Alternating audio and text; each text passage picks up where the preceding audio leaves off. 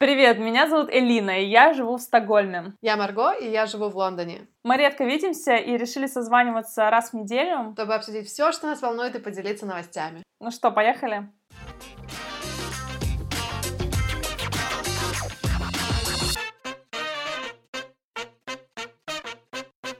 Слушай, у меня буквально сейчас вот был разговор с коллегой, она недавно начала, и э, было очень интересно, что как-то вот она из Румынии сама, и она здесь уже 6 лет, uh-huh. и она такая говорит, вот, ну, я с ней поделилась своими мыслями о том, что вот я съездила в Ригу, и, и как-то почувствовала, что ну, не тот размер, как бы вообще не тот скейл абсолютно, ну, как, кажется, когда думаешь про Ригу или и, и про Лондон, там, и про разные города, и как-то, ну, не, не думаешь слишком много об этом. Но потом вот, вот я приехала в Ригу, прям почувствовала, насколько он такой уютный, комфортный, маленький город. И что на самом-то деле, ну, вот сейчас я настолько привыкла уже к этому такому, к энергии более крупного города, и я поняла, что а как вообще можно, вот если бы я возвращалась, как бы я реинтегрировалась, то есть было бы мне комфортно, или мне бы казалось, что Uh, у меня, ну, как бы маловато места, да, и вот эта моя коллега прямо сказала, что вообще это не, ну, как бы для нее, по крайней мере, она говорит, она, она не, не, ну, не может себе представить, как она обратно вернуться в свой город э, в Румынии, потому что реально привыкаешь вот к этому ритму, объему, uh, то есть mm-hmm. Да, я прям так аж призадумалась, потому что я как бы вроде у меня в голове есть такая мысль, что да, я бы вернулась, то есть если бы мне надо было вернуться, но потом я думаю, ну и как бы я вернулась, ну то есть я бы вернулась, а, а что дальше? Слушай, есть... но у тебя же есть знакомая девочка, которая жила в Дании, потом уехала в Латвию на совсем. Ну, и вроде... вернулась. И, и что и уехала оттуда все равно в итоге. Что там была за история? Ну, смотри, она вот уехала, надежда, что она, ну, как бы не с надеждой, просто, да, с таким вот, с верой в, в светлое будущее в Латвии, как бы, и все, она говорит, все очень круто, все классно, э, но, но все-таки, ну, нету прям вот такого вот э, возможности роста полноценного, знаешь, и поэтому она смотрит сейчас другие стороны снова, то есть видишь как, когда вот, я думаю, может быть, это тоже связано с тем, что когда привыкаешь вот к какому-то более крупному объему развития, э, вернее, к, к осознанию того, что есть возможности, да, и ты как бы привыкаешь к тому, что ты все время знаешь, живешь и думаешь, что, ну да, если что, я как бы могу там работу поменять туда-то или еще что-то, а получается, что как бы environment как бы тоже на это влияет, что вот в Риге вроде бы все можно, но как бы все совсем в другом скейле и совсем все это по-другому. И вот интересно просто. Хотя, знаешь, тоже есть такая передачка по радио э, «Как вам там» или «Как им там», что-то как-то так называется, в Риге, в общем. И э, там тоже люди рассказывают, знаешь, о своем опыте в других странах, и некоторые возвращаются и очень счастливы, знаешь, а некоторые, наоборот, вот тоже говорят, что, ну, типа, я бы ну, не мог вернуться уже. Хотя, опять-таки, ну, как бы Рига классная. Но просто, видишь, мне кажется, тоже люди подбирают себе по темпераменту, наверное, города. Сто процентов, да. Но ты знаешь, эм, у меня есть еще такая мысль, потому что я же сама тоже возвращалась в Эстонию, когда, пос, когда это было, после Берлина. Я вернулась в Эстонию, потому что я не понимала, что я хочу дальше делать, и я тогда искала себе учебу какую-то, и в итоге я все равно пришла к тому, что я уехала вот в Швецию. И, и я думаю, когда ты долгое время живешь за границей, и ты привыкаешь вот к местным каким-то устоям, ты все равно, ну, у тебя все равно живет какая-то вот эта ностальгия, и ты все равно вспоминаешь о доме с теплом, потому что ты вспоминаешь свое детство, юношество, как ты там рос, как ты с друзьями веселился и хорошо проводил время. Ты вспоминаешь все самое светлое, но фишка в том, что ты уехал оттуда вот на заре своей взрослой жизни, то есть 18-20 лет, и ты саму взрослую жизнь в своем родном городе не успел прочувствовать, ты не знаешь, как это работать в своем городе, в своей стране, э, вести вот какую-то взрослую жизнь. И поэтому вот почему люди, возвращаясь обратно на родину, все равно приходят к тому, что они оттуда уезжают наверное, я думаю, потому что они понимают, что их воспоминания абсолютно никак не соотносятся с реальностью, которая сейчас в этом городе происходит. И, наверное, у них такое небольшое разочарование наступает, или просто они осознают, что они жили какими-то иллюзиями, а по факту они же не знали, как, как это быть взрослым человеком здесь, в этой стране. И, ну, наверное, вот, поэтому да. уезжают. Я, я тоже, знаешь, об этом думаю, когда я, когда я думаю тоже про, про Латвию, я думаю про вот мое детство именно, как ты говоришь, про какие-то светлые моменты, и это всегда связано с дачей, знаешь, вот лето, солнце, там, да, я там просыпаюсь с утра чудесно, иду на завтрак, иду купаться на речку. Кстати, я все это делала в, эти, в этот э, отпуск, э, купалась просто бесконечно в реке, и вот именно прямо, знаешь, полноценно вот так вот чувствовала, как, как ну, как бы вот пыталась попасть в то же, в то же самое место, как это и было раньше. Но да, ну вот про взрослую жизнь, действительно, у меня не было особо взрослой жизни такой в Риге. В Риге. Хм. Да, но в целом есть же случаи, когда люди, наоборот, э, возвращаются домой и остаются. Мы вообще почему вдруг стали про вот это возвращение домой снова говорить? Мы уже затрагивали эту тему, просто нам опять несколько писем еще пришло на эту тему, и видно, что есть многие люди, которые, живя за границей, задумываются о том, чтобы вернуться. И, ну, вообще-то, мне кажется, в этом нет ничего плохого. Единственное, что нужно реально представлять себе, что ты все равно все строишь с нуля, и не знаю, это все равно в итоге все вольется в рутину, в обычную повседневную жизнь. И я думаю, что в любом случае очень много зависит не только от того, где ты живешь, но и с кем ты живешь, как ты живешь, какое у тебя качество жизни. То есть, если ты, а, возвращаясь домой на родину, можешь там себе построить достойную жизнь, то вообще почему нет? Мне кажется, вообще ведь цель конечная вот в таком возвращении это просто жить качественно и комфортно, и с людьми, которых ты любишь. И если это то, что ты получаешь, когда ты возвращаешься домой, имея там хорошую работу или доход какой-то при этом, то почему нет? Ну да. Ну, например, вот другая коллега тоже, девочка новая начала недавно, она из Швеции, и я с ней говорила тоже вот на эту тему, вернее, ну не на эту тему, а просто как-то заговорили, и она говорит, то есть у нее даже вообще никаких мыслей нет таких, чтобы куда-то там где-то оставаться. Она говорит, да, я в итоге хочу жить там в, своей, в своем городе в Швеции. Это даже не Стокгольм. Она говорит, я даже не хочу жить в Стокгольме вообще. То есть и, э, и да, я вот хочу вернуться, я вижу свое будущее там, и еще она говорит дополнительно к этому, что меня очень удивило тоже, ну, как-то не знаю почему, что она говорит, я бы хотела, чтобы вот э, мой, как бы, ну, человек, с которым я буду строить семью, например, тоже был бы желательно из какого-то такого небольшого города, шведского, то есть э, знаешь, такие вот разные перспективы. Вот встречаешь людей в Лондоне в основном, да, и это люди, которые вот либо хотели сюда переехать, эм, ну, как бы в основном это именно эти люди, да, а когда ты встречаешь человека, который попал сюда как бы, ну, просто, ну, на, на какое-то время по работе и говорит, ну, я бы хотела вернуться обратно,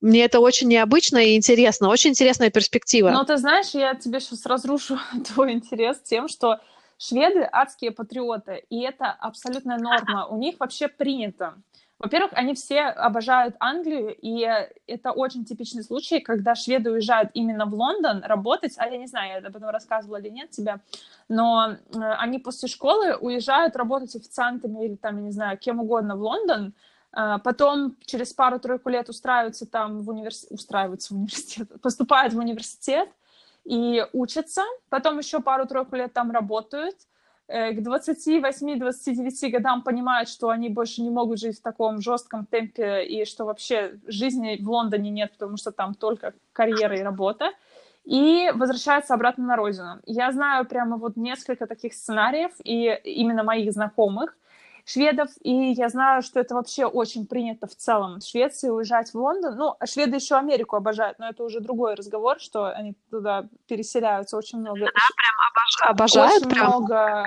Там, ты что, в Америке огромная диаспора шведская. Ну, во-первых, они уезжали туда еще в прошлом веке, когда был кризис э, в Швеции, особенно в, вообще в Северной, в Северной Европе был кризис, в Швеции в том числе, и очень назад очень много шведов туда переехало, поэтому сейчас там огромная диаспора, и они продолжают туда уезжать. А, но Англия это тоже очень такой важный, важная точка и ну, на карте мира для шведов. Но ты знаешь, например, моя одна знакомая девочка, она из Сконе, это юг Швеции, и вот она точно так же в Лондоне жила где-то 8 лет, сделала там классную карьеру, вернулась в Швецию, в Мальме, и она была абсолютно, она абсолютная британка. Ну, то есть, мало того, что она, в принципе, даже внешне так совсем, ну, шведка, так, а, ну, акцент у нее просто капитально британский, и все ее принимают за англичанку. И она устроилась на очень классную работу вот в Мальме, и потом она сейчас опять сменила работу, и ее оторвали с руками, потому что после опыта в Англии, конечно, ее везде берут сейчас, и она очень, знаешь, удив... ну, как сказать, не удивляется, она очень восторженно отзывается сейчас о Швеции, потому что она, пожив в Англии, понимает, насколько в Швеции общество устроено для людей. То есть, что mm-hmm. человеку, в принципе, просто купить квартиру, да, мы сейчас вспоминаем, конечно, подкаст наш, где мы всех отговариваем покупать недвижимость, но шведы, э, я говорила тогда тоже, что шведы, наоборот, в этом плане консервативные, они за то, чтобы иметь свою недвижимость, но она купила себе квартиру, ну, то есть, потому что это, это возможно, имея обычную зарплату, накопив чуть-чуть денег там на первый взнос, это возможно здесь купить квартиру, если тебе 27-28 лет. Потом она просто восхищается природой, э, близостью ко всему, доступностью там всех э, видов транспорта, в том числе и то, что ты можешь на велосипеде, в принципе, из одного города в другой добраться, если нужно. И она все время говорит о том, что здесь так легко жить, вот после Англии, что ну, для нее это кайф. Но, знаешь, все равно, когда я с ней общалась, и когда я слежу там за ней где-то онлайн, я вижу, что она очень привязана к масштабу, который есть в Лондоне. То есть, конечно, здесь проще все проворачивать, проще какие-то сделки интересные заключать там на работе, потому что вообще ну, как-то, может быть... Знаешь, не, э, я, я имею в виду, что в Швеции ей проще, потому что она говорит на своем языке, потому что она в принципе, все равно шведка, как ни крути, да, хотя она очень англицизировалась, я не знаю, есть такое слово, вот, но, в общем, к чему я? Ну, к тому, что у всех все по-разному, но сейчас эта девушка, пожив три года в Швеции, все равно думает куда-то еще поехать, и она говорит, что она хотела бы иметь детей в Швеции, потому что это про просто и удобно, и вообще это здорово растить детей в Швеции, но э, чтобы работать, все-таки она а, она ищет себе каких-то приключений. Но... Вот интересно, да. да. А, приключения, вот да, опять-таки, вот э, мне кажется, это то, что вот меня, наверное, тоже двигает в основном вот какие-то приключения, какая-то движуха. И, наверное, поэтому я тоже не думаю, что вот в Лондоне я на, прям на очень долго останусь. Я хотела у тебя спросить, как ты провела время на даче, потому что ты же была неделю в отпуске. И да. как там, расскажи, как там? Потому что я так жду этого момента, когда я тоже смогу отключиться. Ты, наверное, вообще не пользовалась телефоном всю неделю. Слушай, почти, почти. Что я сделала, я никому ничего не сказала. Я никому не, не сказала, что я приеду, во-первых. То есть никто меня не теребил и не предлагал встретиться, потому что мне всегда очень тяжело отказывать, хотя я знаю, что в отпуске мне нужно просто заземлиться и остаться наедине с, вот, с мамой, с собой. И это именно то, чем я занималась в этот раз. Я просто, ну, я удалила специально Facebook, LinkedIn, а, Instagram просто полностью, и э, все, и сидела. Единственное, что я очень мечтала тоже удалить WhatsApp, чтобы не было никаких других переписок, но я этого не сделала, потому что я учила маму э, пользоваться телефоном, типа смартфоном, потому что у нее не было, и, в общем, я ее, ей показывала, как все работает, мы там с ней переписывались по WhatsApp, ну и, конечно же, это подтягивало других людей в разговор иногда, э, и, в общем, да. Если бы я могла отключить еще WhatsApp, вообще было, наверное, бы прекрасно, и, идиллия была бы. Но реально я провела все это время так, я спала без будильника, ела морковку с грядки, а также малину, а также огурцы, а также помидоры, все с грядки ела. Моя мамочка все это вырастила, вообще такой кайф. И просто ходила купаться, а, ходила, косила траву там на, на огороде, а, читала, и все. И все. И это было прекрасно. Слушай, ну вот знаешь, я на самом деле тоже понимаю, насколько я привыкла к телефону, жить с ним, и какой-то кайф отключить его, вообще все эти гаджеты, и просто вернуться назад к истокам, знаешь, потому что мы же все так проводили каждое лето, когда мы росли. Ну я да. знаю, как, ты же тоже на даче. Я уезжала на дачу, я там с ребятами, с соседями там бегали, играли, занимались всякой ерундой, придумывали себе такие какие-то безумные приключения, причем, да, не, ну, да, у кого-то там были кнопочные какие-то телефоны, но, но это было вообще, знаешь, это была игрушка, и мы все общались, мы играли в карты, щелкали, лузгали семки, и это было так круто, и сейчас я смотрю на детей современных, которые все время в телефонах, и э, что хуже, когда там родители дают детям играть в телефон, лишь бы они отстали, знаешь, это настолько грустно, и мы, кстати, недавно с коллегами обсуждали во время обеда, что как нам повезло родиться в то время, когда мы родились. Вот это 80-е, конец 80-х, начало 90-х, потому что мы еще застали нормальное детство с, э, как, с эмоциями, с, с вкусами, с запахами, там, не знаю, с бабушкиными блинчиками. Потому что, мне кажется, сейчас у детей современных, которые растут вот в этом дигитальном мире, ну, у них такого уже нет. И это печально, но я вот рада за нас, что мы еще это увидели. Я не знаю, как я буду воспитывать своих детей и как вообще это все действует сейчас, да, вот когда маленькие дети подрастают, какие как в них закладывают те ценности, которые есть у нас. Я не представляю, потому что это уже существа с абсолютно другим мировоззрением.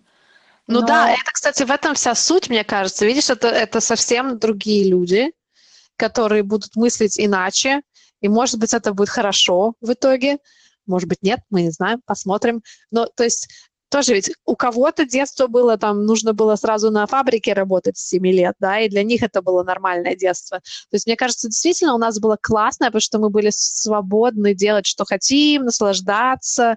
Но, наверное, дети вот сейчас, я не знаю, это такая спекуляция, но, но если как бы кто-то не знает, как может быть по-другому, то откуда они знают, что может быть лучше, да, и как бы для них то, что вот у них сейчас, для них это классно, да, например, а, да. может, им вообще бы не понравилось то, что было у нас. Э, то есть как, как это вообще?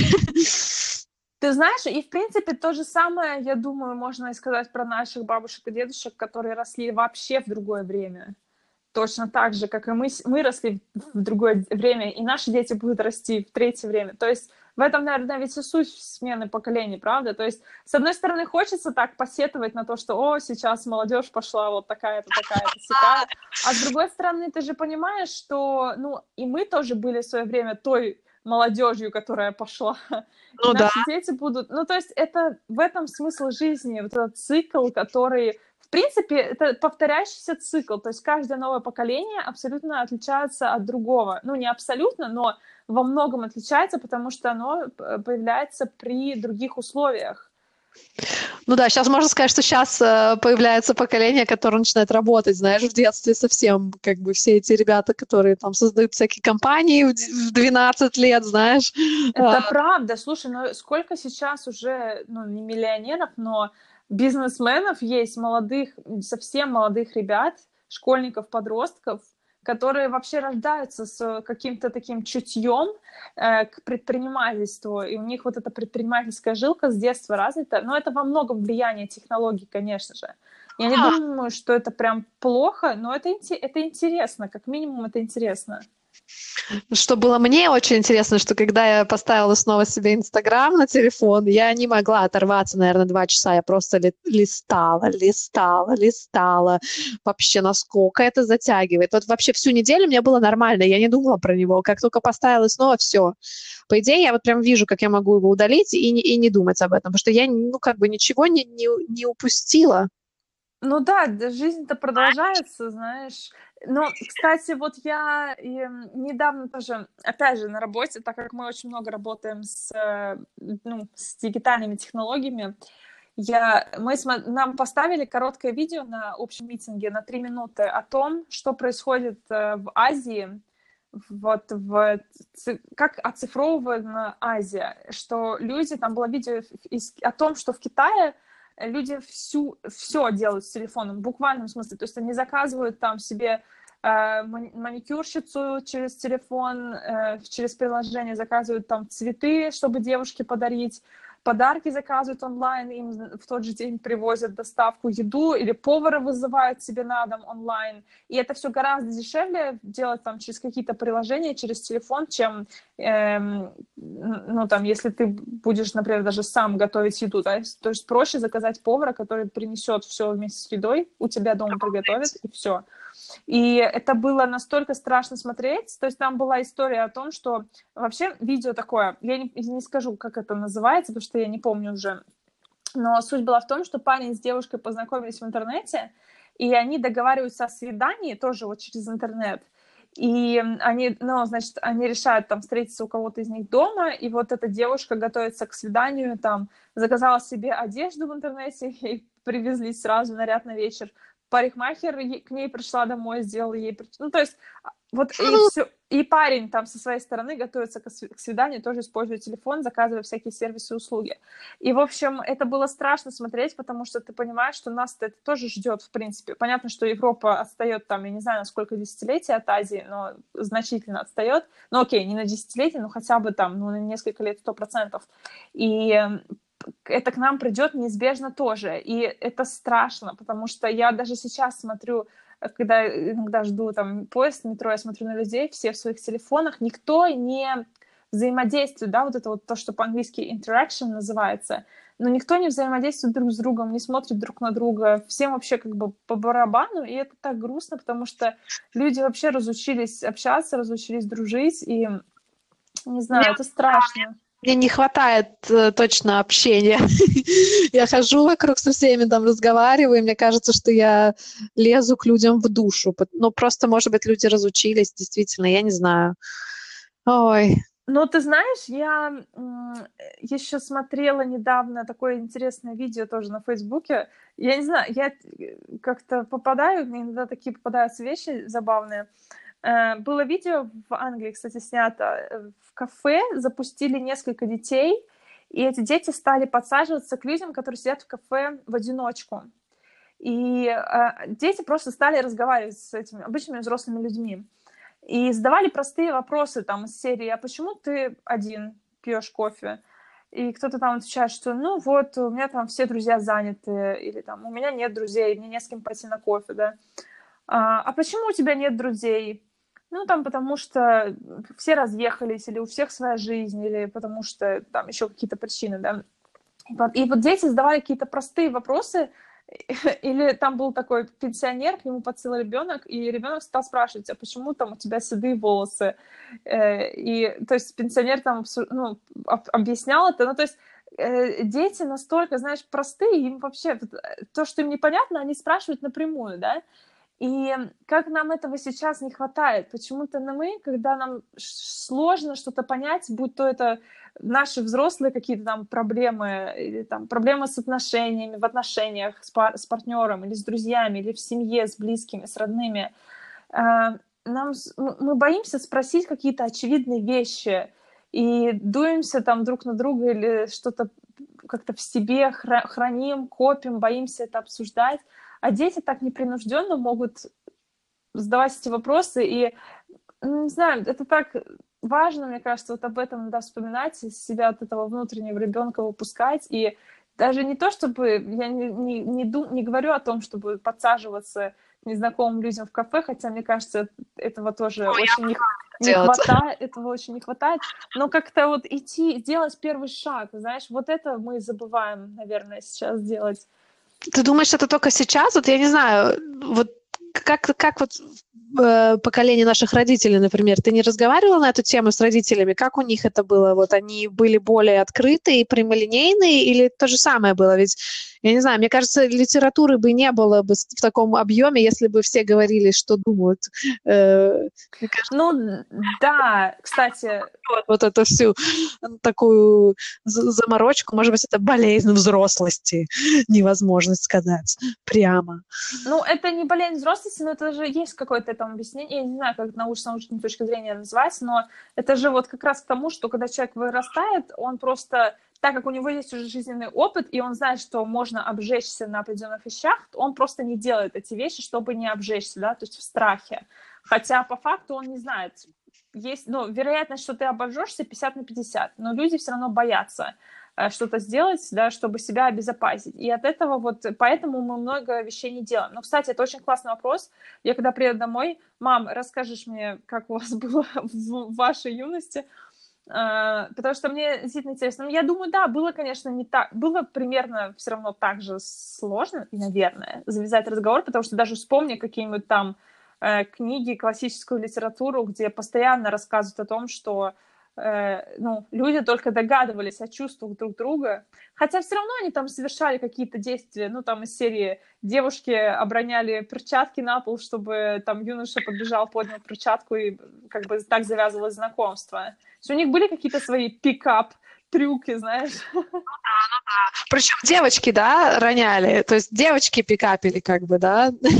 Кстати, да, вот это тоже очень круто. Ну, понятно, что парни тоже там всякие офицеры, и кто там еще, все, все у них там было на мазе, у них были свои методы, как сегодня модно говорить, клеить девчонок. вот, но по-любому девушки тоже те еще пикап мастерицы были по знакомству. То мне нужно ходить раскидывать платочки. Носи с собой перчатку. Перчатку, Мне да. кажется, в современном мире все люди, кто будут идти вслед за тобой, они будут все равно, они уткнутся в свои телефоны, они даже не заметят, что ты потеряешь свою перчатку. Про телефон это, знаешь, вообще было очень круто, что я отключила все social media и, и сидела читала. И книжка называется Deep Work. Это от того же автора, который написал эту um, So Good They Can't Ignore You. Uh, как его зовут? Кэл Ньюпорт. Да, и он как раз там писал о том, что uh, как сфокусироваться, по сути, и о том, что сейчас uh, ценится труд, который вот заставляет тебя делать вот этот deep work, то есть э, фокусироваться на чем-то, думать креативное или создавать что-то новое, да, какую-то вот информацию.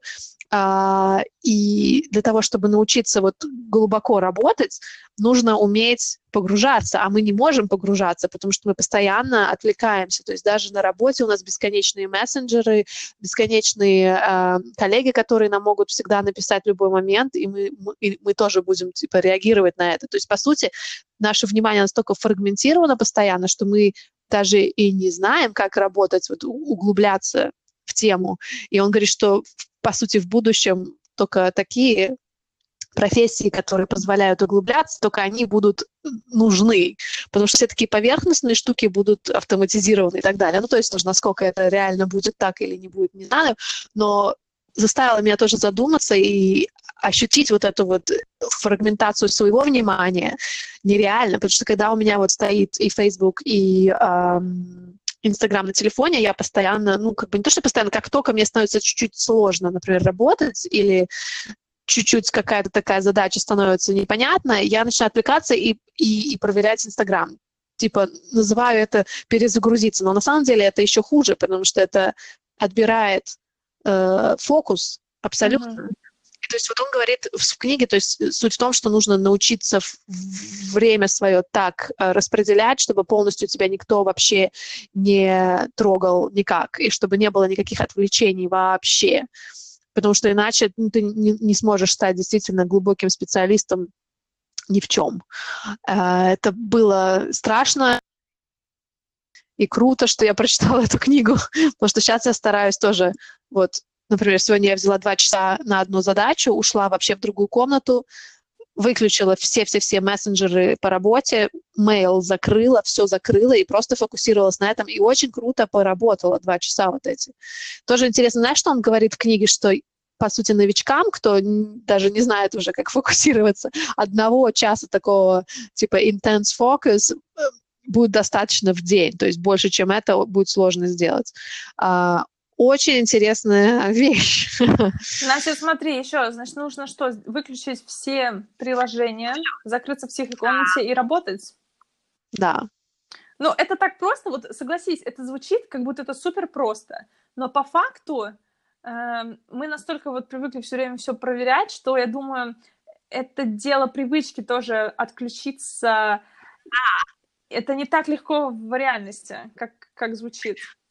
Сути, он об этом говорит, что нужно ну, учить себя это делать. И он также говорит, что если, например, на работе мы действительно придерживаемся всех этих правил, там, да, фокусируемся, не отвлекаемся, но как только приходим домой, начинаем сразу бешено восполнять этот вот дефицит social media, то это нам не поможет. То есть, что нужно иметь контроль над этим и, и после работы. Например, он, он советует выделять время на интернет. То есть вот, например, там, не знаю, с 9 до 9.30 вечером ты проверяешь свои там каналы и, и все. Э, и, а все остальное время ты не трогаешь вообще телефон.